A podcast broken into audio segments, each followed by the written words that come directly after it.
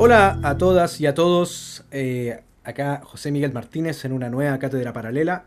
Me acompaña como siempre mi compañero, compadre, partner, Martín Venegas. ¿Cómo estás, Venegas? Hola, muy muy bien. Vamos a hablar de un libro que yo te propuse hablar. Que tú me propusiste hablar siguiendo el plan lector de, de- de tu colegio, o más, más bien de las lecturas que tú has ido proponiéndole a tus alumnos y, y alumnas en el colegio, ¿o no? Sí, sí, sí. O sea, de hecho, la, el anterior, la anterior cátedra paralela de Diez Negritos de Agatha Christie también era un libro que tú le habías dado a leer a, a tus estudiantes.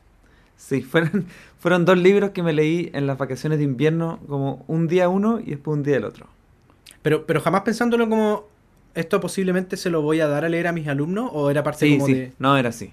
Ah, era así como ya, y termino rápido esta cuestión y puedo seguir leyendo otras cosas. Y los dos libros me gustaron mucho, mucho.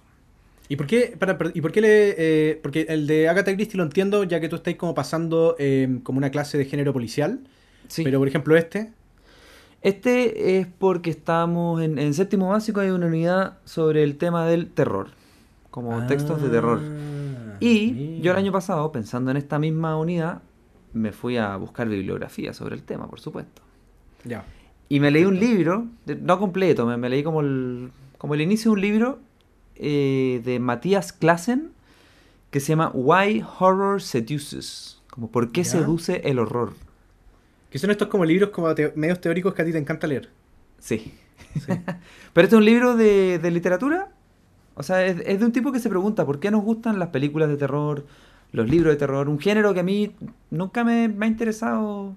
En realidad desde chico no me gustaba porque me, me dejaron mal un par de películas. ¿Cuál es? I see dead people. Cuando vi sexto sentido, pero así, un, un año que dormía mal. sí. Ah, bueno, es buena esa película. Yo tenía, no sé, sí, como unos 12 años. Y además es una edad en que uno no puede confesar que, que siente miedo. No. Porque ya eres como grande. Sí, pues, te hacía el gallito. Claro, pero cuando. No, pero no me atrevía, no sé, me daba miedo ir al baño en la noche, así. ¿Y cuál es? y la otra película era onda La, la novicia rebelde. así. No, la otra la vi años después, cuando ya me había recuperado, vi. El Dragón Rojo, que es una de Hannibal Ah, sí, Lecter. sí, sí, sí, sí, sí. Y que tenía sobre todo una imagen que me resultó muy fuerte de, de algo que hacía un asesino, como que, como que le metía unos espejos en las córneas a sus víctimas y las violaba muertas. Era una cosa fuerte. Eh, sí, sí, y para la imagen me que- dejó sí. mal, sí. Para años. Ahora, ahora no siento nada. Ahora, ahora esa weá la veo comiendo popcorn así. Oye, eh, Bueno, entonces para, para como, como me tocaba enseñar este tema del, del terror, ya, pues enco- encontré este libro, como que me gustó porque proponía como una explicación más psicológica de, de cómo Sí. funciona el, el terror. Sí. Y, y así una selección de, de como de películas o historias de terror que, que, este autor defiende que son súper buenas. Sí. Y una de las primeras que tiene es esta. Es Soy leyenda de Richard Mason. Y yo no me acordaba Ah, que había para- leído el tú capítulo dedicado a este libro. Yo lo había leído, pero no me acordaba. Hace poco lo releí, así como la semana pasada, ¿Ya? teniendo que buscando ideas para armar la prueba de séptimo básico. Eso también tenemos que hablar de la prueba. Y sí, sí, sí. po. Bueno, y ahí me encontré con mis propias notas de ¿Ya? hace un año y ya no me acordaba. así. Y era como, como que me estaba lleno de spoilers, pero los olvidé todos. Así que me sorprendí cuando leí el libro. Estuvo bueno. Qué buena, qué bacán. O sea, lo he leído de una Agradezco vez. mi, agradezco mi mala memoria. No, lo que había leído era el artículo sobre el libro, pero el libro no lo había leído Ah. antes. Ah, perfecto, perfecto, perfecto. Y Qué entonces yo dije, ya, soy leyenda, debe servir, y me la fui a leer. Hoy que conocía la, la película de con Will Smith. Sí, sí, sí, sí, del año 2007. Que de hecho que es la ¿tú- tú te acordabas de esa? ¿La Por supuesto. Sí, sí, yo me acordaba. Y me acordaba que no me había gustado mucho, weón. Pero no me acordaba por qué no me había gustado tanto, porque la vi hace tanto tiempo, ¿cachai? La vi hace- cuando salió, digamos, la vi en el cine. Y de ahí no me la volví a repetir, excepto que de repente, anda, haciendo zapping en el cable, está esta típica imagen de Will Smith solo en la ciudad con el perro. Claro. Eh, pero no la había visto de nuevo. Y la volví a ver ahora pa- para esta Ah, cátedra paralela. No, sí, sí, yo me vi la- las tres adaptaciones. Sí. me, vi, me vi la adaptación, la primera de 1964 con Vincent Price, que es la más fiel, por cierto, a la novela. La segunda de 1971, El hombre Omega, con Charlton Heston. Y la tercera esta de Will Smith, del 2007. Y ahí puedo decir algo al respecto, pero no, no, quiero, no quisiera de- adentrar demasiado como en, en las películas, sino más bien en la novela. Y, y Sí. creo que creo que para partir así hablando de la novela, podríamos dar un contexto muy general eh, de qué se trata Venegas. Se trata de un tipo que está viviendo solo en, una, en su casa, rodeado de vampiros amenazantes.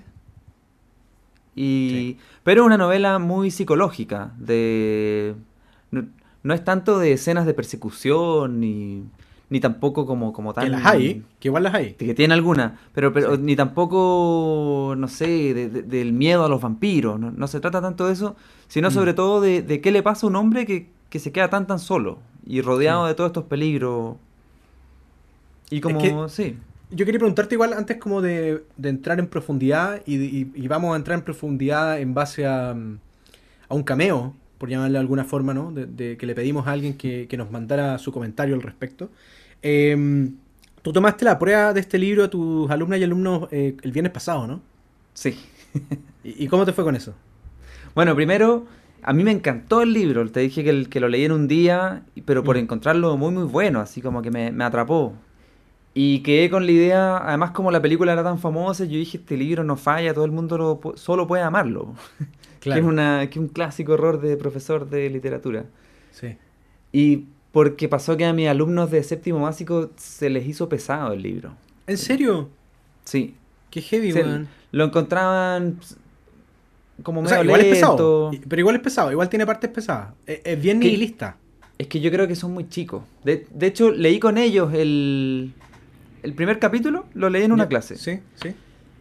Y había una parte en la que, bueno, em- empieza como súper rutinario. Él, como que tiene que limpiar la casa, no sé, revisar unas tablas que se le rompieron, va a revisar Sí. sus plantaciones de ajo.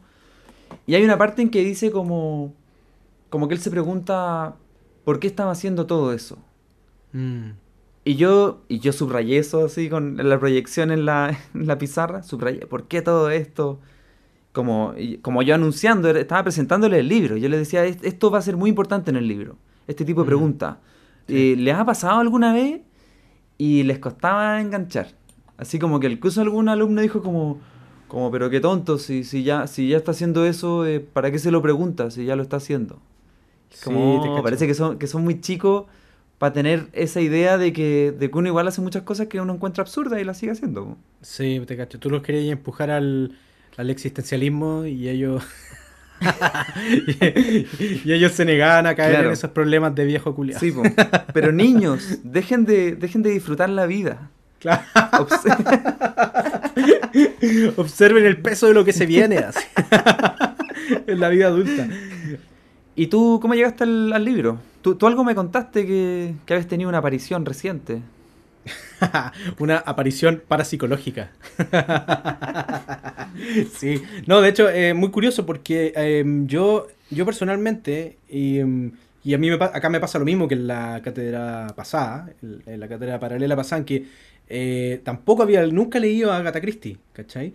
Y yo tampoco nunca había leído a Richard Matheson, fíjate.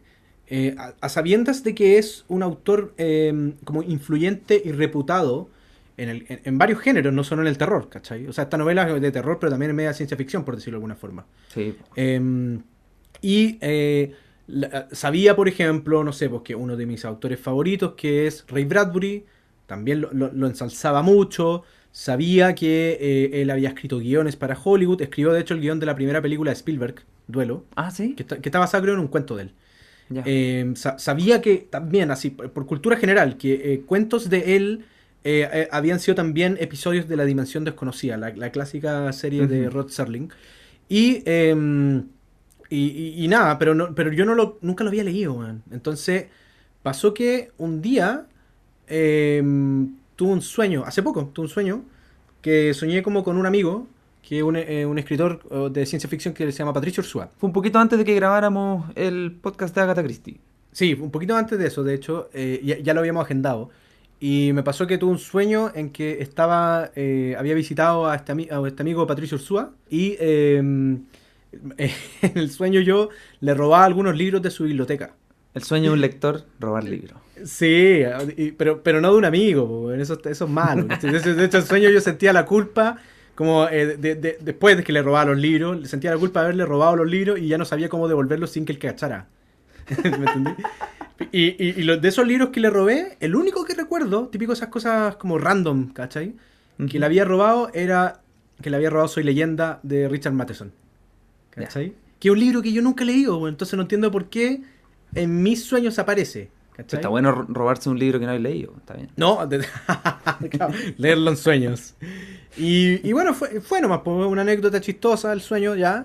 Y después el día que nos juntamos a grabar eh, la sesión de, de Agatha Christie, terminamos después de conversar de la novela y dijimos ya, ¿y cuál es el próximo libro que podemos abordar? Y tú, tú planteaste, de hecho, Sí, como, mira, yo le estoy dando, le di a leer a mi alumno este libro, soy leyenda de Richard Matheson, y a mí el tiro me hizo clic, como me crujió la cabeza, así como, ¡oh, weón, qué buena idea! ¿Por qué? Porque yo soñé sobre este libro. Tuve un sueño sobre este libro y como que calza justo así.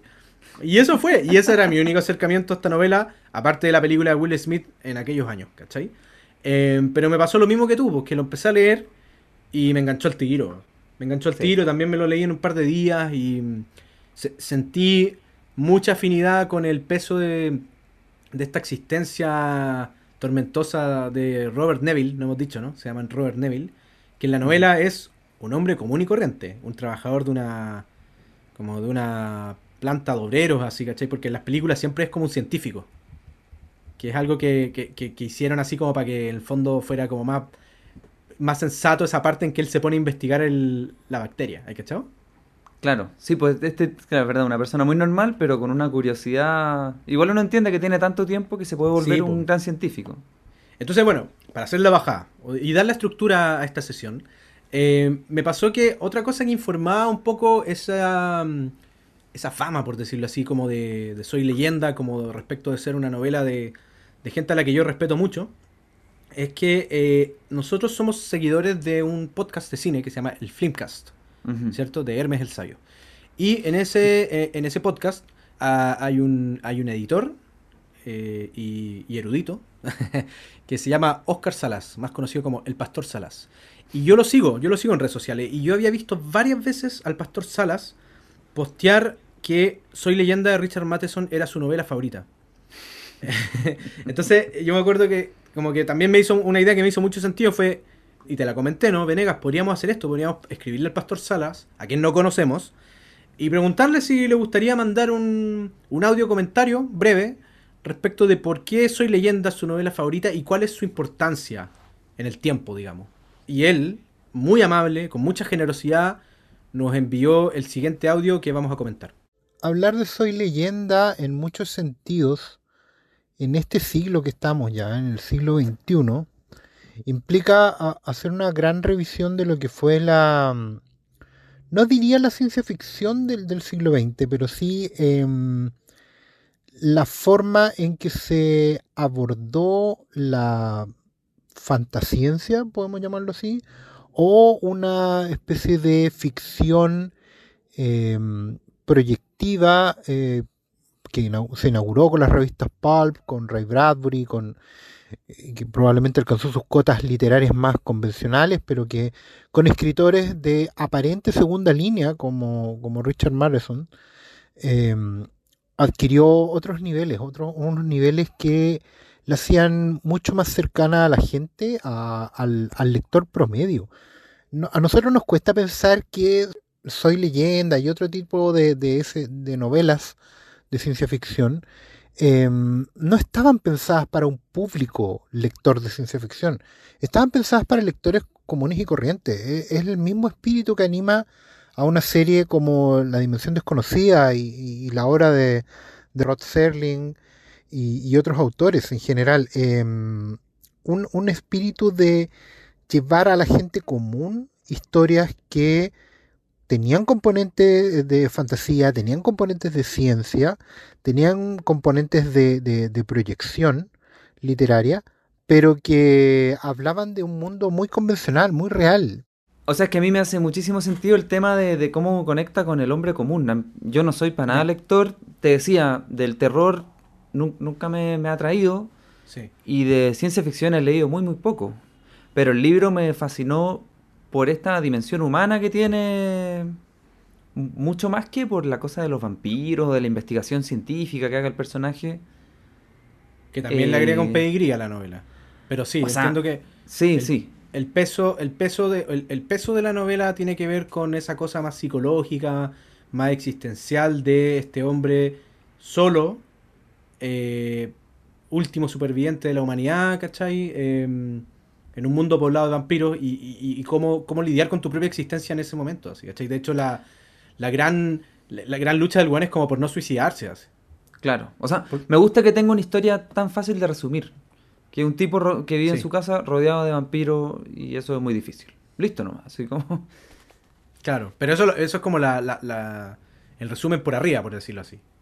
Sí, sí, pero, pero eso me parece positivo. Eh, Hay libros en, Ya, los que, en los que es muy difícil...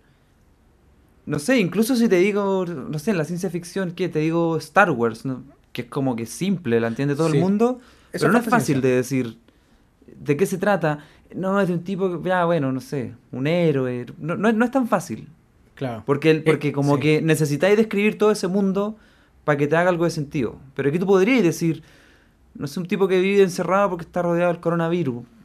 Es otra cosa, nada que ver, pero, pero, pero de una amenaza muy grande que está allá afuera. Sí, es que de hecho, ¿sabéis qué? Eso que decís tú, eh, estoy completamente de acuerdo. Eh, eh, es algo que eh, me, me hizo. Porque a mí me divirtió ver ahora la de Will Smith, de nuevo, la película, como la adaptación de Will Smith, a pesar de que sigue siendo eh, muy deficiente en relación a la novela original. ¿Cachai? ¿Y por qué? Y, y parte de. O sea, aparte de que no es muy fiel respecto a la novela, pero ya eso se puede discutir. algo que, que creo que molestaba, o me molestaba a mí como espectador lector, era el hecho de que Will Smith es claramente como un héroe de acción.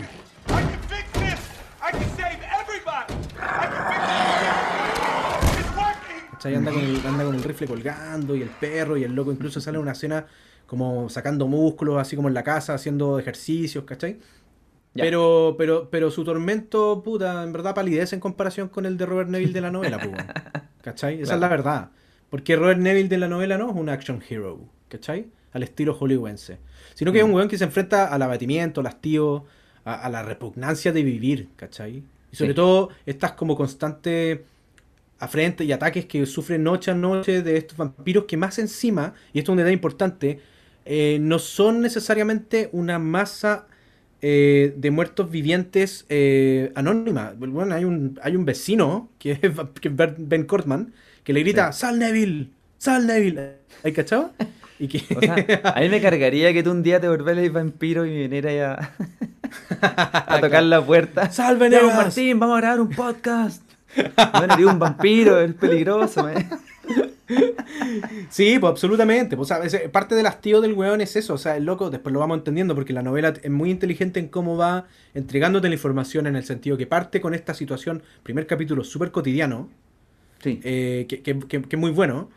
Y, y te deja, te entrega tipos de lo que está sucediendo. Pero luego a medida que va como entrando en la novela, eh, te- se tira unos flashbacks. ¿Hay cachado? Mm. Y, y- y se pega así como eh, algunas explicaciones de lo que ha sucedido en el pasado. Y tú entendís que este weón perdió a su, a su esposa y a su hija. Sí. ¿Cachai? Y entonces tú. eh, O sea, yo, yo siempre. Y eso me pasa mucho, weón, cuando veo películas o. O leo novelas o qué sé yo, que tienen que ver con la pérdida de un ser querido. Que uno entiende dónde, dónde el autor o autora le puso el peso a ese tema y quién no. Y que me pasó en esta novela, que también sentí que, por ejemplo, eh, el- eh, claramente el personaje tenía mucha más. eh, no sé cómo decirlo. como que le importaba más su, su esposa que su hija. Sí, sí, la hija. ¿No te, la no te hija- pasó? Sí, la Como- hija como que la hija pasó, su- la hija pasó súper piola, weón. Es que igual el tipo estaba caliente. eso, es algo, eso es algo que no hemos comentado, queríamos comentarlo, ¿no? Que, que incluso tus alumnos hicieron un comentario respecto a eso. Sí, sí, una alumna me dijo algo así como, profesor, eh, en este libro salen pensamientos muy incorrectos sobre las mujeres. y como que la, la- enseñanza. Yo le dije algo así, bueno, pero hay que entender que el tipo estaba muy solo.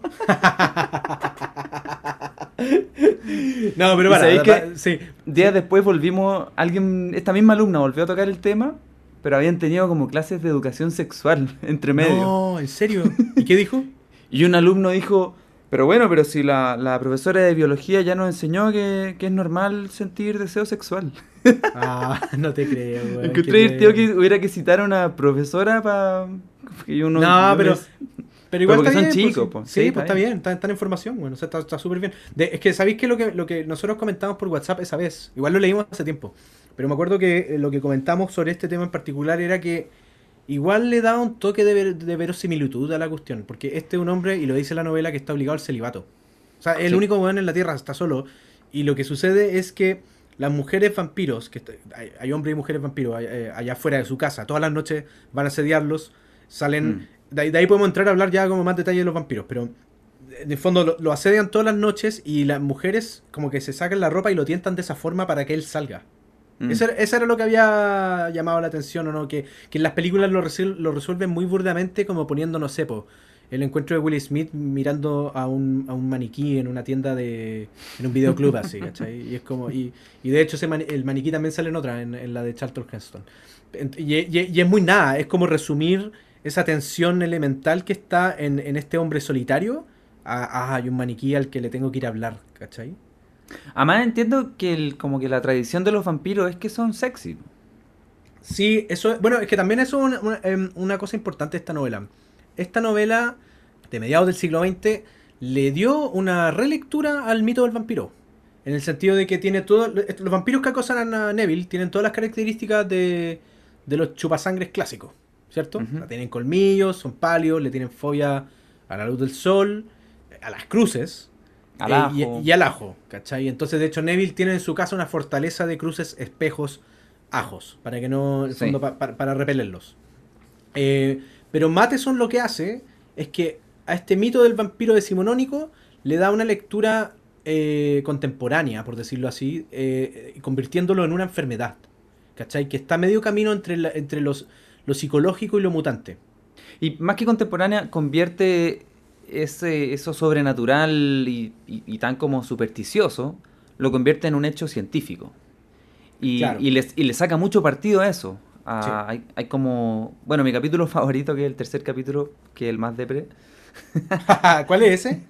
¿Cuál es ese? que es como un capítulo entero reflexivo, así, que empieza, empieza leyendo una Ah, cita de Drácula. Oh, pero que lo bueno, dice- es, es- muy buena esa, esa cita, de hecho. Que porque- dice, la fuerza del vampiro reside en que nadie cree en él. Sí, sí, sí, sí, sí, sí, sí, sí. Eh, es súper meta.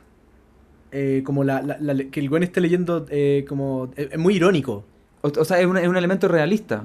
¿Cómo vaya a negar la existencia de Drácula en un libro de vampiros? Como, obvio que la Sí. gente sabe que existe Drácula. Sí. La gente lee a Drácula como una cosa inventada. Él dice que era como unas pocas líneas de la, de la enciclopedia británica. Sí. Y como era algo tan imaginario, muchos fueran, eran nega- negacionistas de los vampiros. Exactamente, weón. Es un buen detalle, weón. O sea, de hecho creo que uno... O sea, yo personalmente creo que uno de los aspectos más interesantes de, de esta novela. Como el conflicto entre mitología y ciencia. Es como que la- estas criaturas inmortales de la noche, ¿no? De novelas decimonónicas, como que saltaron de nuestras ficciones a nuestra realidad. Y nos derrotaron porque ya no creíamos en ellas. Mm. ¿Cachai? Entonces, eh, de cierta forma, como que el vampiro eh, mató al mundo, ¿cachai? Eh, y, y- los mitos finalmente triunfaron sobre nuestras ciencias. Sin embargo, la relectura de la novela es que Neville, cuando empieza a buscar un poco de sentido en su vida, es porque persigue esa, esa explicación racional, ¿cierto? ¿Sí? Como, en- en- entonces, lenta y minuciosamente, como mediante una aplicación constante del método científico, este, este tipo llega a comprender como, más o menos, ¿no? La verdad de la aparición de los vampiros en el mundo. Claro. ¿Cachai? Y, pero igual, y eso es lo, lo trágico de la novela, es que es un descubrimiento que llega tarde, demasiado tarde, porque el buen ya está solo. ¿Cachai? Entonces, como que no, no puede hacer un bien re- respecto de ese descubrimiento, solo darle una respuesta a algo que ya sucedió, a una, tra- a una tragedia enorme, a nivel global que ya sucedió, ¿cachai? Que no era el mito del vampiro, sino que era una bacteria la que había producido esto, y que no es sol- y, y que lo entendemos ya como hacia el final de la novela que no es sol, no solo el apocalipsis sino que es más bien el final de una especie y el surgimiento de otra Sí, an- antes de ir eh, tan lejos, eh, sí me gustaría quedarme en este tema de la investigación, que por un lado es totalmente inútil, porque no, no, le, no le va a salvar la vida a nadie, no, él no va a encontrar la cura contra los vampiros, no sé. Que me Que parece que es algo con lo que... película. Sí, pues la película Sí. jugaba con eso. Sí. Pero sí, como la novela tiene esta cosa tan existencialista, eh, es como, como que la pura, la simple búsqueda de tratar de entender le resulta muy motivante y son como, como tiempos felices para él. Sí. Le da algo que hacer en su vida, weón. Y entonces, claro, el tipo se tiene que ir a la, a la biblioteca, tiene que mirar, eh, no sé, las células en el microscopio, y todo Sí. eso es como un tiempo, un buena, una buena época en su vida. Eh, eh, me, recordó, me recordó como estas películas de loop temporales como El Día de la Marmota, donde un weón tiene tanto tiempo en sus manos que puede. Esto es un hombre Sí, común y corriente, sí, ¿cachai? Como que puede dedicarse, y es verosímil, ¿cachai? Como a investigar y leer e informarse cómo funciona un tema que es eh, a priori ajeno a él, muy ajeno a él. Sí, es ¿cachai? como del el inmortal de Borges. Así que Sí, dice, sí, "Bueno, sí, sí, sí, sí, tenía tanto tiempo que, no sé, escribí la Odisea. Sí. Entonces, el- es que es bu- es bueno el detalle porque, claro, y, eh, eh, le, da, le, le empieza a dar como un cierto sentido a su vida, pero es terrible la novela porque igual es como que hay, hay, hay embates, ¿o no? Em, como, como, como que cuando ya el, eh, el, el weón está como a medio camino, porque el loco igual es un borracho, eso es otro detalle importante. Esta es una novela, bueno, es que es sobre un personaje sí, que es un alcohólico. Sí, es que me acuerdo de mis alumnos, como que, pero profesor, este libro nos está enseñando a ser alcohólico. Eh, no, no, no, pero, pero, pero con whisky no que parece que, parece. que el whisky ayuda más, les decía yo. Claro, el whisky lo hace menos terrible. Eh, sí, po, o sea, de hecho, yo, yo encuentro Está que borracho todo el tiempo. La primera mitad de la novela es- es- el- también se puede leer como la novela de un alcohólico, como de un personaje alcohólico, como el no sé si me- como la batalla de un alcohólico. Sí, así. sí. Es heavy, es heavy. Bien, es bien- ¿cómo decirlo? weón? Es bien verosímil en ese sentido, ¿cachai? Mm. Eh, o bien realista, como decía el, el pastor Salas. Porque por un lado el tipo está resolviendo los problemas prácticos, como, no sé, tener un generador eléctrico, pero los problemas se te acaban. Sí, Después ya tenías una rutina, ya sabís que te toca ir a buscar comida de vez en cuando, no sé. sí. Y ahí Y es para de- estar y- borracho todo el y- tiempo. Y otra, otra cosa que hace él es que, aparte de ir a buscar comida, como decís tú, igual va a cazar vampiros durante el día. Mm, Él, él tiene, él, tiene, él tiene un mapita con, donde va marcando como zonas que ya ha visitado y, y que es importante, hacia el- esto es un detalle importante para el final de la novela, que él en el fondo va como eh, deshaciéndose de estos vampiros como clavándoles estacas en el corazón. Los va asesinando en el fondo, ¿cachai? Porque, porque los quiere ir eliminando. Eh, y luego hacia el final de la novela esto da un giro, porque justamente esa después termina siendo como una de las razones por la cual eh, Robert Neville se vuelve como un perseguido. Por, por, por una nueva evolución de estos vampiros, por decirlo de alguna forma. Pero todavía no entremos al final. ¿Retomemos el audio? Retomemos el audio del pastor, a ver qué más nos dice. tiene mucho que ver con, con ir superando la angustia de, de posguerra de, y de aprender a convivir en escenarios inciertos en cuanto a, a- a la vida de la humanidad, como eran la, la guerra de Corea primero, la guerra de Vietnam y después la guerra fría como tal, eh, con la amenaza de la bomba atómica y todo eso. Entonces a mí me sigue pareciendo muy relevante eh, el contenido de una obra como Soy leyenda porque evidentemente habla de ciclos, ciclos de la historia humana que se van a repetir siempre y que justamente hoy en día, en, en- en el año 2021, con una pandemia encima, con, con- con una, una incertidumbre de cambio y de movimiento de, de- de la cultura humana en general, eh, que estamos transformándonos como humanidad, eh, estas obras apocalípticas finales eh, hacen la reflexión sobre el cambio y, cómo el punto de vista es el que va a terminar eh, transformándolo todo. Por eso Soy leyenda, me parece tan actual, tan relevante y tan importante de, de volver a discutirse hoy en día, no solo como una obra que nos guste mucho como cultores de la ciencia ficción o de la fantasía urbana o de lo que sea, ni siquiera como novelita de terror, sino como una una verdadera reflexión sobre lo que significa ser seres civilizados y cómo esa civilización y esa cultura va siendo superada por ciclos lógicos de la historia humana. Está bacán lo que dice el pastor porque le, le- empieza a dar como... em, primero que nada le da una lectura contextual de, cómo, de, de dónde- desde dónde fue escrita Soy leyenda. ¿Cachai? O sea, como este, este periodo posguerra, el temor a la, a- a la bomba, el mundo que se está acabando, ¿cachai? Eh, y, y creo que es sin duda una de las lecturas más importantes de esta novela, en el sentido de que es una historia que justamente relata la historia del fin del mundo, eh, pero que a la vez es en verdad, y lo entendemos hacia el final, un ciclo de eterno retorno, ¿cachai?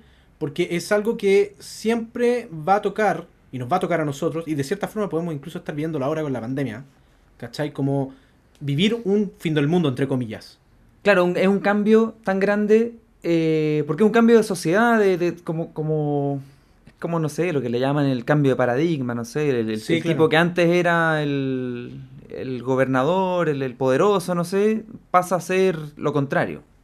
Claro. Me, me parece que está muy bien planteado desde ese capítulo 3 que me gusta tanto, que tiene un- una reflexión que él hace cuando está claro que él es el bueno y los que lo rodean son todos vampiros malos. Y él se pregunta, ¿es tan malo el vampiro? Dice, a fin de cuentas solo Sí. bebe sangre.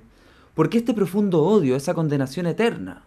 ¿Por qué el vampiro no era libre de elegir su vivienda? Que me gusta Sí. como que se vuelve como la lectura de un, como un discurso medio político, así. Absolutamente. O sea, de- los derechos del vampiro. y, y que después, y que claro, y que al final del libro va a pasar eso, que él va a conocer a una mujer que se llama Ruth, y con ella, a través de ella, se va a ir enterando de que existen otros vampiros que han logrado dominar esta enfermedad, porque se toman un medicamento que les permite vivir en el sol. Y para esta nueva sociedad de vampiros, el único peligro, la única amenaza que queda es Neville. Sí. Sí. Y el libro, claro, va, va a terminar por ahí, como que al, al final el, el- la enfermedad es él. El- Sí, el- güey, eso es heavy. Bueno, es el gran giro de la, es el gran giro de la novela. bo. Que de hecho es que es interesante porque mm, hacia el final igual hay una aceptación de parte de él eh, respecto de, de esta condición como de... Puta, ya pasó mi tiempo. No sé si me entendí. Mm, Porque, porque podríamos dividir el, el libro, que de hecho lo está, está dividido como en tres partes, sí. Eh, como en tres sagas cronológicas, por decirlo así, ¿no? Que está primero em, el problema existencial de su soledad. Ujú. ¿cachai? Eh, y, y que, y que empieza a adquirir un cierto sentido cuando él empieza a buscar em, racionalmente una explicación científica al problema del vampiro. ¿Cachai? Sí, que eso Eh, es como la eh, segunda sección. Sí. Luego tenemos otra que es muy importante y que yo la encontré muy bella y terrible, que es la del perro. Oh, sí. que no lo hemos mencionado, que es en el fondo eh, hay, hay un tema de, mm, de que Neville, como, Lut- como último hombre, entre comillas, puede llegar a acostumbrarse a cualquier cosa, ¿no? Como a cualquier sufrimiento, cualquier tedio, cualquier derramamien- derramamiento de sangre, qué sé yo. Em, entonces, este, estar acostumbrado a la vida es como la firma de, de- de este último hombre, es como la- el modo de vida que, que- que el fondo eh, vive. Pero este tipo de vida es tan mínimo, insatisfecho y sin sentido que para crear un nuevo sentido a su existencia él recurre a la ciencia, ¿cierto? Eh, si- sin embargo, em, siempre está como el, el- fantasma o el, espe- el espectro de eh, el cariño o el amor, o no sé cómo explicarlo, o, la- o- o el, o el tacto, la necesidad de una mujer, o, la necesidad Mm. de otro ser humano al final. ¿O no? Yo, sí, sí, sí. Yo, para la prueba que apliqué a mis alumnos, que todavía no reviso, ¿Ya? eh, lo, tomé una teoría de la que me había hablado mi polola, que ella la, ha trabajado bastante. ¿Ta- ¿También lo leyó? que... No, no, no. No, ella me Ah. habló de una teoría que, que se ocupa como en políticas públicas y que viene de una filósofa ¿Ya? y que se llama Marta Nussbaum y que ella habla como que como que los, las sociedades, los gobiernos, para que la gente tenga una vida digna, plena, no sé, como agradable, feliz, que merezca ser vivida, habría como una lista de requisitos. El que, le- que ella le llama capacidades, en inglés le llaman capabilities. Pero a mí me parece que es casi como, como de... Yo le llamé como necesidades humanas básicas. Y, y Y- seguramente ahí debe haber, debe haber una que diga como relación con un otro o otra, ¿o no? Sí, es que hay una que dice, una se llama, son son 10, depende de la versión porque lo, lo han reescrito, pero sin Wikipedia van a aparecer 10. ¿Ya? Y te dice como afiliación, ser capaz de vivir con otros, acercarse a ellos e interactuar socialmente. Así lo define esta, esta Mm. filósofa que no que no, no, no está pensando en este libro. Pero es como justo lo que lo que Neville no puede tener, po. Cuando él mira a la vampira y dice, oh, Sí. como que me gustaría acercarme, no puedo. Ya. Que eso. Y pasa también, tiene, un, tiene una sección, un- uno de estos como requerimientos, que se llama otras especies. Mm. Y dice, ser capaz de vivir en relación con los animales, las plantas y la naturaleza. Y eso es tan triste de que él no pueda hacer, de que él no pueda ni siquiera como, como ganarse a este perro. Porque ya, bueno, no podéis tener seres humanos, pero bueno, al menos tendré una mascota. Y le cuesta tanto como... Se le acerca a este perro y el tipo le empieza a dejar una salchicha, creo. Sí, sí. Como comía. Y el perrito como que... Que uno se imagina que el perro las habrá sufrido todas con estos Está vampiros. cagado de susto. Está cagado susto el perro. Entonces el perro se acerca, le saca un pedacito y sale corriendo el perro. Y es como ya, Sí. mañana sí que va a ser mi perro. Sí. Y, Y- y es como todo, es como todo un proceso de, de, de- de como acercarlo y que le deje de tener miedo. Y es como un proceso ta- tan como similar al, al- al proceso de búsqueda científica de él, por decirlo así, como de esa cosa metódica de día a día, repetir el, el- Mm. el- el rito hasta que el perro, hasta que el perro logra hacer que el perro entre a la casa, ¿cierto? Ah, en ese Em, sentido, como el día de la marmota que mencionaba ya antes. Sí, pues, sí, totalmente, ¿cachai? Porque un hombre que tiene mucho tiempo en sus manos. Eh, pero, pero lo que yo encontré cuático de, de ese pasaje, o sea, es que, puta, en verdad es terrible. Pero lo que encontré muy cuático es que sentí, porque, porque el pasaje del perro viene después de la búsqueda científica eh, sobre el vacilo y la bacteria, ¿cierto? Ya. Y lo que yo sentí es que eh, toda la gratifi- gratificación y progresión de su trabajo sobre el problema científico del vampiro, como que palidecía como, como instantáneamente en comparación con, con los poderosos pasajes que detallan esa saga del perro vivo. ¿Cachai? Mm. Y, y- y el, y sobre todo el remate, el final. Oh, ¿Qué? qué desgraciado. Que Neville lo termina al fondo convenciendo y, lo- metiéndolo a su casa, ¿no? Eh. Y, en ese punto en que lo metió a su casa, ya como así como para... Esto es como la, la gota que rebalsa el vaso, pero se da cuenta que el perro eh, está herido. Es Mm. decir, que ha sido infectado por, el, por la bacteria de los vampiros. Y ahí viene este el final terrible del capítulo. Que dice Neville sintió ya como que ve que el perro estaba enfermo. Dice Neville sintió un nudo en la garganta, miró al perro silenciosamente, las lágrimas le corrieron por las mejillas. Y ahí viene un punto aparte y después dice, una semana después murió el perro. Y así termina el capítulo, qué desgraciado. No, y, es y sabéis que es como que em, en ese momento eh, uno dice, ¿hasta cuándo le van a seguir pegando a este pobre hombre? Mm. no te pasa como ya, ¿cuánto más tiene que soportar así? ¿cachai? Me imagino como alguien que, que está, que ha estado siempre soltero y dice, no, no me voy a enamorar nunca más. Ya, bueno, me enamoré y después como que, no sé, le, le va pésimo, no sé, lo, lo patean, lo... Sí, sí. Es como, oh, no debería haber tenido nunca más esperanza. Y, y el tipo la tuvo toda, pues, con este perro. Pero lo interesante es que en el siguiente capítulo, como que uno piensa, no termina la cuestión y uno está así como para adentro, y uno pensará que ya va a volver al copete. Y el siguiente capítulo parte, no había caído de nuevo en la bebida, todo lo contrario. Algo había cambiado. ¿Cachai? Como que y, y de cierta forma la muerte del perro, que uno, pensaría que lo, lo dej- lo va a dejar tirado, es es lo, es lo más obvio, ¿no? Eh, hace que sea como una como un, un- un acto resolutivo para seguir indagando respecto de, de aquello que, Mm. como, como te decía, es, es- es como darle una comprensión respecto al, al- al mito del vampiro desde la ciencia. ¿cachai? De hecho, leí una frase por ahí, no, no me acuerdo exactamente, pero decía como que, que en el fondo eh, Soy leyenda era como la versión post-industrial de la novela gótica, una cosa así. Es, es muy, como muy grande su influencia en un género posterior, que es el género de eh, el zombie, los zombies, las películas de zombies, ¿cachai? Claro. De hecho, la, la- la primera y gran eh, película de, de La Noche de los Muertos Vivientes de Romero.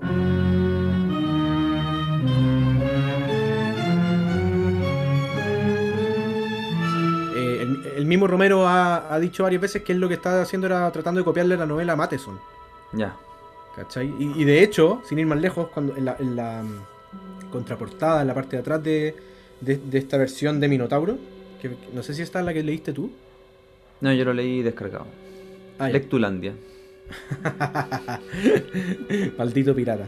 Ya, en la versión de Minotauro, en la contraportada, eh, sale como una frase, salen varias frases, sale Stephen King, que también es...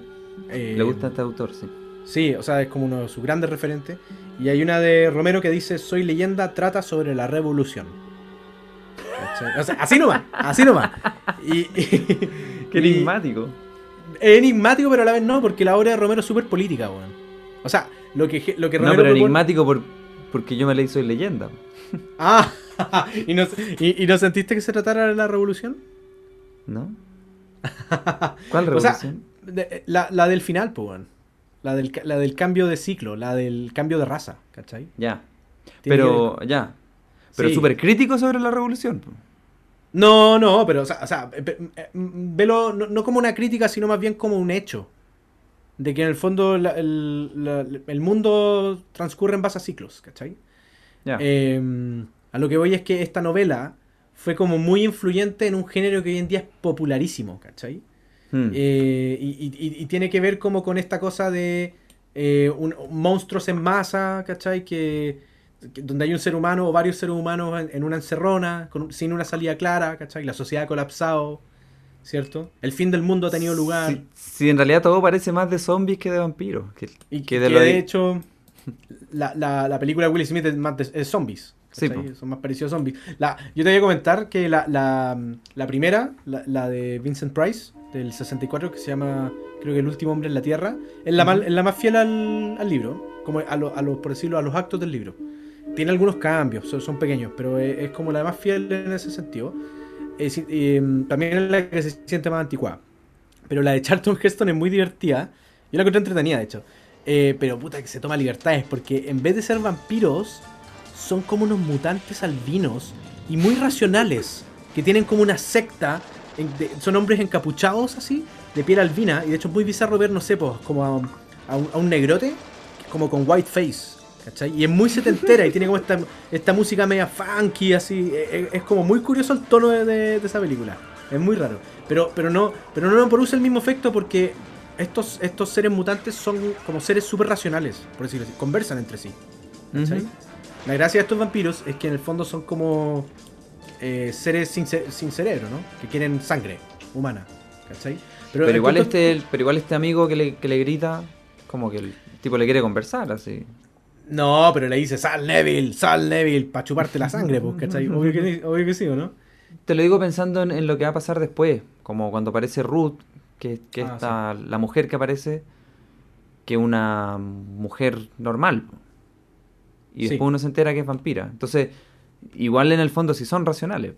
O sea, Claro. notan en el fondo. Pero Neville no lo ve porque está encerrado y, le- y huyendo de ellos. Sí, sí, sí, sí, sí, sí, de acuerdo, de acuerdo. Eh, pe- pero para, para- para- ir cerrando el tema como de los zombies, el, el punto es que uno podría llegar a decir que, claro, que Romero como que le copió la novela Matheson en, en- en las películas que él hizo, ¿cachai? Pero en verdad, cualquiera que haya leído el libro se da cuenta que igual es una, simplici- una simplificación decir eso, ¿cachai? Eh, porque la novela de Matheson se centra como en temas de soledad, de aislamiento, ¿cachai?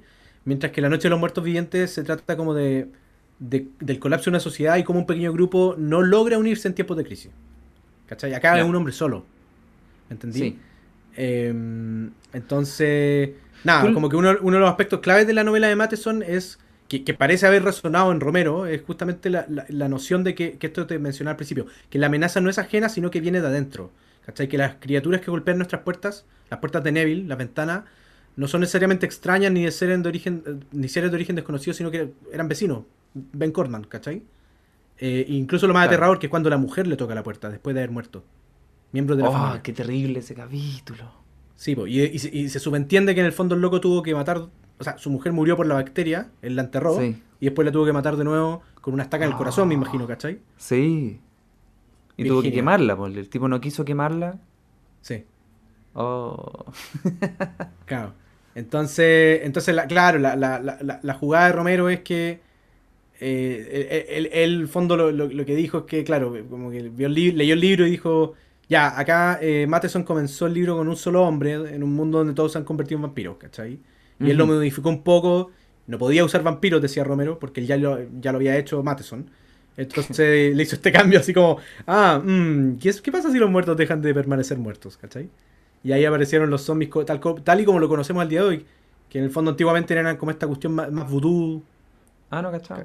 Sí, y, y- y- y eran otra cosa, ¿cachai? Y ahora en el fondo son esa masa inabarcable y anónima que, con que identificamos el mito. Sí. Pero, pero hablemos de Ruth. Eh, no, antes te quería preguntar si es que tú creías que él se iba, que él iba a encontrar a otros humanos. Eh, sí, porque vi la película de Will Smith, weón. Eso me cagó la onda. Sabes que yo tenía Walking Dead en la, en la mente ¿Ya? y, y que también, bueno, es de zombie, pues. También pensaba como no, va a encontrar otros grupos. Yo siempre, yo siempre tuve esperanza con él. Ah, pero grupos, así grupos de humanos. O sea, cuando Bueno, aparece que- Ruth, yo dije, con esta mujer, el tipo lo, lo van a conectar a un grupo de gente y va a terminar bien. Qué buena, sí. Ah, ¿tú, pens- tú pensaste que iba a haber un final, eh, final como pseudo feliz? Sí, porque, porque él como que sufría tanto que yo pensaba que necesitaba un final que contrastara con tanto sufrimiento. A mí me encantó el final, lo encuentro Sí, perfecto. igual. Sí. Pero pensaba como que, ya, como, como darle sentido a todo lo que sufrió. Y no, la- el, final no, no le da ningún o sea, no le da sentido. O sea, solo queda el consuelo de la frasecita, oh, voy a ser una leyenda, todos me recordarán. que, sí, que, que al final tampoco es un consuelo, ¿o no? De nada. Sí. Pero, pero, pero demos contexto de eso. El que en la etapa final del, del viaje de Neville, finalmente se encuentra con otro ser humano. Después que muere el perro, de- después que, que lo golpean por uno y por todos lados. Sí, aparece una mujer, ¿cierto? Una mujer humana, viva, que respira, que aparentemente Sí. no está infectada porque puede estar al sol, ¿cierto? Y él lo que ve ahí es una verdadera oportunidad de compañerismo que es la que ha anhelado en toda la novela. y es- Pero sin embargo, lo curioso es que no puede aceptar su presencia. ¿Cachai? Pero el tipo la ve y corre persiguiéndola. Wait. I'm not going to hurt you. Wait. Wait. Sí, como un maníaco, como un maníaco. po. Sí. Y, y la, y la tipa sale corriendo porque es como, ah, como que se asusta, pues, ¿cachai? Este weón así persiguiendo bruscamente. Creo, sí, creo que alguna alumna me dijo profesor, pero como acosador el personaje.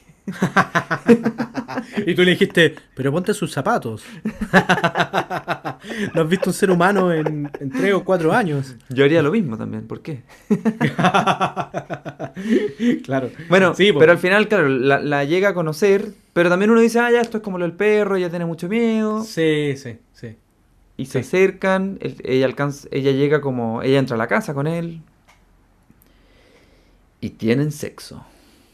Sí, qué, qué manera de simplificar. Así lo adaptaría yo al cine. Ay, ay, ay. Eh, bueno, eh, bueno, lo simplificaste, pero en el fondo, claro, hay, to- hay todo un... Igual que con el perro, hay como, digamos, un acercamiento de a poco, hay conversaciones, hay dudas, eso es lo, eso, eso es lo que a mí me gusta más, que, y, y lo más irónico, ¿no? Que es que él como que no puede aceptar la presencia de esta mujer. Es como demasiado increíble, debe ser un engaño, piensa, ¿cachai? Un Mm. espejismo, o peor aún, y se pasa al rollo, a lo mejor un agente de los vampiros. ¿Cachai? Entonces como Sí. que sus sus rutinas están tan tra- trastornadas que, que obviamente hay un tinte de paranoia. ¿Cachai? Mm. En- eh, Bueno, y- en- al- Y por eso él va experimentando con ella y le, y le acerca el ajo. A ver, Sí. no, no vaya a ser que en verdad sea una vampira. Y, ella vomita con el ajo. Entonces, Sí. ah, parece que estuvo mal. Sí. Y, y- y claro, y ahí, eh, o sea, siempre está con la duda, pues, eso no es, eso no es, ¿no? Y- Claro. Y, y ella, y ella igual le da explicaciones racionales, como, ¿cómo no queréis que vomite con el ajo? No comí en tres días, no sé, me ponía esa agua en la cara.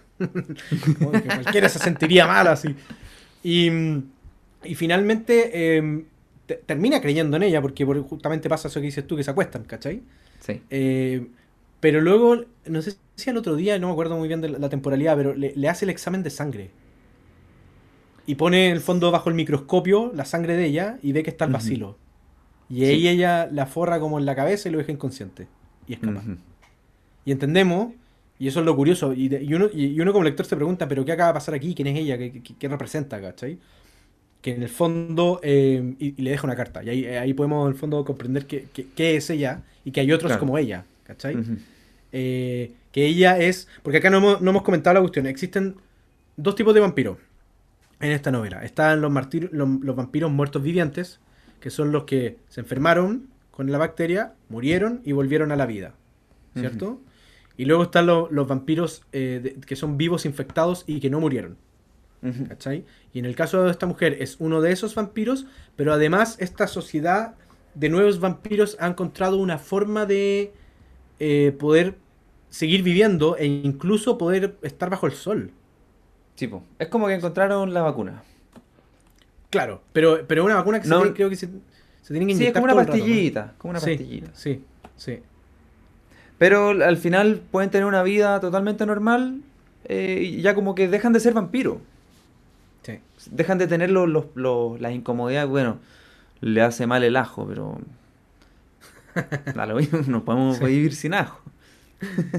De- y, y- y creo que, claro, la, y ahí donde uno se entera, y ese es el giro de la novela que es genial, del final, digamos, que lo que Neville había estado haciendo desde el principio de la novela, que era salir durante el día a cazar vampiros, a buscar en, en, eh, en- en- en edificios, en galpones oscuros, digamos, vampiros durmiendo, como durmiendo durante el día, escondiéndose del sol y clavándole estacas. Que lo que él había estado haciendo era justamente matar a seres queridos de, de esta persona, de Ruth, y de, y de- y- ¿cierto? y de esta sociedad nueva. Y por ende, le habían agarrado sangre en el ojo a Robert Claro. Neville. Ruth lo que hacía era espiar a Neville sin ningún interés, así lo miraba nomás. Hasta que él mató al marido de ella. Y ahí Mm. ya se vuelve personal para ella. Sí, sí, sí, sí, sí. Entonces lo que a ella le habían convencido a hacer era espiar a este tipo. Sacar la información, cachar quién era. Claro. Sí. Y ella termina creyendo en él. O sea, como en el fondo empatizando con él. Pero claro, como que ella queda muy en la mitad. Porque Como tampoco es que, él, es que él lo ayude a escapar. No, pero de hecho le dice que escape, le escribe la carta, le manda una carta, le Ah, explica sí, todo, le explica toda la weá. Y uno, uno como lector entiende que la- esta nueva sociedad de, de- de infectados que pueden vivir eh, eh, como tomándose estas pastillitas y qué sé yo, y que en el fondo han armado una, nueva forma de humanidad, si es que se puede llamar así, eh, y que lo van a venir a buscar para matarlo, y que por favor escape.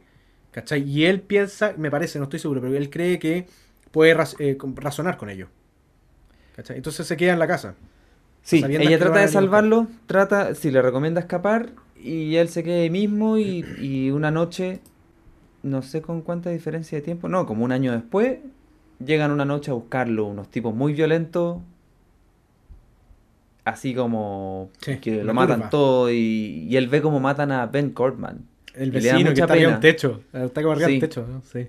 Y que, claro, él siempre se había cuidado de él, pero igual como que se le había convertido en una especie de como juego, así como, como escapar de escapar de este vampiro que era su amigo hace tiempo. Sí. Sí. Y lo ve morir así. oh. Y empatiza. Y bueno, y, y lo encuentran a él, lo golpean, lo arrastran inconsciente y se lo llevan y, y el tipo despierta en un hospital. Y ahí se le acerca a Ruth y le dice, eh, si tú no te hubieses resistido, no te habrían atacado. Y él le dice, oye, pero, pero qué sociedad tan violenta. Y ella le dice, todas las sociedades nuevas son primitivas. Uh, Y en ese razón. sentido, podría ser un libro sobre la revolución. Yo pensaba como ¿Viste? una, y yo pensaba Ay. como una crítica, por- por- porque, claro, Ahí como que hacer la revolución es como que Sí. tenéis que terminar, como que tenéis que estar matando a alguien. pa. Absolutamente, no, no hay matices en la revolución. No hay medias tintas, sí. No, no me, sí, po. entonces, ex- e- efectivamente, eh, como en este caso es sobre, eh, eh, ahí entendís que la novela lo que habla es sobre el recambio de, de- de- de una sociedad, el recambio del mundo, por decirlo así, ¿cachai? Mm. Bueno, y yo por eso le pregunté a mis estudiantes de séptimo básico, a partir de este final, yo, yo le escribí una pregunta de desarrollo y dice, al final del libro, una nueva sociedad decide que lo mejor y más justo es matar a Neville.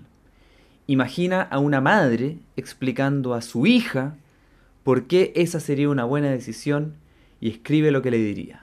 Oh, qué buena pregunta. Los puse en la situación de. Además, me quise, quise que fuera como una mamá explicándole a una hija, porque de verdad que las sociedades, la- las costumbres más raras que tienen las sociedades, los mamás y papás les toca explicarlas. Sí, sí, sí, sí, de acuerdo, de acuerdo. Y siempre son Entonces, preguntas como- incómodas. Como, claro, pero mamá, ¿por qué están, por, por qué van a matar a ese señor? Hija, lo que pasa es que él es muy malo. Él mata a muchas personas, él es muy peligroso, así que está bueno matarlo. Él es un genocida. Él es un Es genocida. una crueldad. Sí.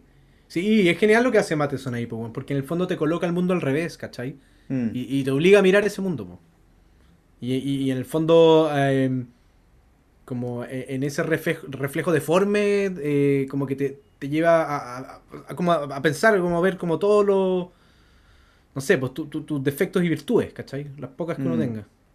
Yo encontré interesante esto del... Bueno, este juego con el concepto de normalidad, que por supuesto que es relativo, pero aquí está planteado de una manera muy extrema en el que el tipo que siguió siendo siempre lo mismo se volvió la normal por ser la minoría. Lo encuentro que es lo mismo que pasa con los que no se han vacunado ahora. Que hace un año todos éramos Ah, iguales. sí, Nadie tenía sí, vacuna. Sí, Y de repente, oye, yo sigo igual porque ahora me discriminan porque no me vacuné. Ah, no, porque tú eres un peligro, nos vaya a contagiar el COVID. No podía entrar al estadio. No podía viajar, no sé. Y es como, oye, pero si yo el año pasado ustedes todos me encontraban igual. No, Sí. no te vacunaste, fuera. Oye, podríamos ir cerrando. Ya. Este Matías Klassen que te dije que el del libro ¿Por qué seduce el horror? Sí. hace en una parte una lista de lecturas que se han hecho sobre esta novela y cita como, como varios papers, así, artículos. Ya, bacán. Y dice que algunos la han leído como una parábola del prejuicio racial, Ya. Creo que puede ser. Muy entre paréntesis, yo no lo, habría, no lo había querido mencionar porque ya lo había mencionado para la, para la novela anterior, pero, pero esta igual también se puede leer desde la otra edad, pues bueno. Sí, sí, sí, sí. Sí. Bueno, no, él, él hace una lista, dice, algunos la han leído como ya una parábola del prejuicio racial, sobre la- otros sobre la homosexualidad reprimida, sobre ¿Por qué? pero no sé ¿Por por, qué? qué? Habría ¿Por que ir a leer los papers, dice, sobre la misoginia, sobre Ya, la ya. masculinidad en crisis y sobre la pasión de Cristo. No. la lectura religiosa. La lectura religiosa. Bueno, el tipo se sacrifica, pero, pero no sirve de nada su sacrificio. Bueno. Sí, sí. No, bueno, obvio que este, sí, pues el tipo hace esta lista larga para decir mi lectura es la más correcta y, y es una cosa como bien, bien obvia, no sé. Sí. No, sí te cacho, sí te cacho. A, a- a- mí en lo personal me gustaron dos lecturas de esta novela. Ujú. Eh, como en primer, en primer, en primer lugar, eh, como que me, me- me gustó el pesimismo de la novela. ¿Cachai? Como, como en consonancia con, con su contexto, como el contexto de donde fue escrita, ¿no? Como la amenaza nuclear o qué sé yo, ¿cachai? Como que lo, lo entiendo perfecta, entiendo por qué una obra así puede nacer de esa época, de la misma forma que a lo mejor de aquí a 10 años más también van a salir obras con un contenido como pesimista o más apocalíptico en términos de, bueno, el calentamiento global, la pandemia, etcétera, ¿cachai? Como que, Mm. como que entiendo eso de que el pastor decía respecto como de, mm, de los ciclos, ¿cachai? De que to- a todos nos toca vivir como, como el fin del mundo, ¿me entendí? Sí, ha- hace rato cuando hablaste de esto también pensaba un co- como que se podría leer como una analogía desde los cambios generacionales, simplemente así, como que, oye, tú ya eres viejo, ya no importa. Sí, no importa lo que totalmente. estás diciendo. Totalmente. O sea, el, el- el mundo alguna vez fue de los dinosaurios, ¿cachai? Claro. Y esa es una expresión que nosotros usamos para definir como cuando alguien está como fuera de onda. Ah, se Mm. loco un dinosaurio, ¿cachai? Entonces, em, el, el- el tema de los vampiros, ¿cachai? Que, que Neville va exterminando o, o- o- digamos, o se va resguardando de ellos a través de la novela, em, al final son, son seres biológicos, ¿cachai? Que eh, se adaptaron. Se adaptaron Mm. y se adaptaron mejor que Neville a las circunstancias actuales del mundo que presenta Matheson. ¿Cachai? Eh, como en un, un intento muy natural de, de supervivencia. Entonces, em, sí, po, el- el- el- esa, esa- esa es como una lectura que me gusta mucho, como desde dónde fue escrita y, la- y que la podemos seguir leyendo, o sea, por algo, por algo le resuena hasta el día de hoy, ¿cachai? Sí. Me gusta también la lectura de lo que te había comentado como de, de- de su influencia en el género de los zombies, eh, de- de- desde un nivel como de esto que, que eh, Romero llama la revolución, que ya lo comentamos, ¿no? Eh, y sobre todo me- también me gusta como la deconstrucción entre mitología y ciencia también como del rollo de los vampiros. Y cómo eso te lleva también a... to- Toda, toda esa mezcla en la novela te lleva justamente como a, a, desechar. Ya, ya al final no los leís como vampiros, entendís como el germen, le, le hay esa lectura más contemporánea, ¿cierto? Claro, porque por Em, ejemplo, un, detallito que me gusta de la vuelta científica que hace Sí. es descubrir que, bueno, que los vampiros siempre han temido los crucifijos Sí. Y el tipo se Ah, llega a dar sí. cuenta por- porque lee sobre el tema y se da cuenta de que solo los cristianos le temen al crucifijo. Por- Sí. Porque serís judío le tenéis miedo a la Torá. Claro, sí. po. Y entonces, este gallo dice, esta cuestión no es real, es una superstición. Le tienen Claro. miedo según sus creencias. Entonces un miedo psicológico Sí. de estos los vampiros sí son reales, si tienen, de- efectivamente si los matáis reviven, Mm. pero ese detallito como que se había filtrado desde la ficción a la realidad y, y no era real. Sí, sí, de todos modos. de to- eh, Eso es genial, güey. la- como esa deformación psicológica de, de estos vampiros. Que al final, Mm. en el fondo, como que, que va, de- va desmitificando, ¿cachai? Eh, Sí. Eso me gusta mucho. Pero en última instancia, si me tengo que quedar como con una lectura, yo creo que es la de la novela psicológica que tú mencionas ahí al principio. que en el fondo estas, las distintas partes de la obra la, la, en la que vemos los diferentes estados de ánimo de, de- de Robert Neville y su como evolución íntima y personal. Mm, y creo que ese es como eh, uno de los puntos eh, o si no más fuerte como de la narración, eh, esta deriva casi como existencialista. ¿Cachai? Esa es la que más me gusta, no, no sé a ti. Sí, este Matías Klassen eh, dice, muy en línea co- con, con esta pregunta que yo puse en mi prueba sobre la, esta filósofa que hacía una lista de, de como necesidades básicas del, de la vida humana. Este autor decía que, que como que como que de lo que se trata este libro, más que del miedo a, a vampiros, Sí. es, de, es el miedo a, a tener la vida de alguien que pierde todas las estructuras que normalmente le dan sen- sentido a nuestras vidas. Tipo, pierde la familia, pierdas los amigos, pierde el trabajo, como que queda en nada, así. Mm. Y, y eso, bueno, entonces como que eso lo lleva a descender a las situaciones más desesperadas y que es lo que uno sufre con él en este libro. you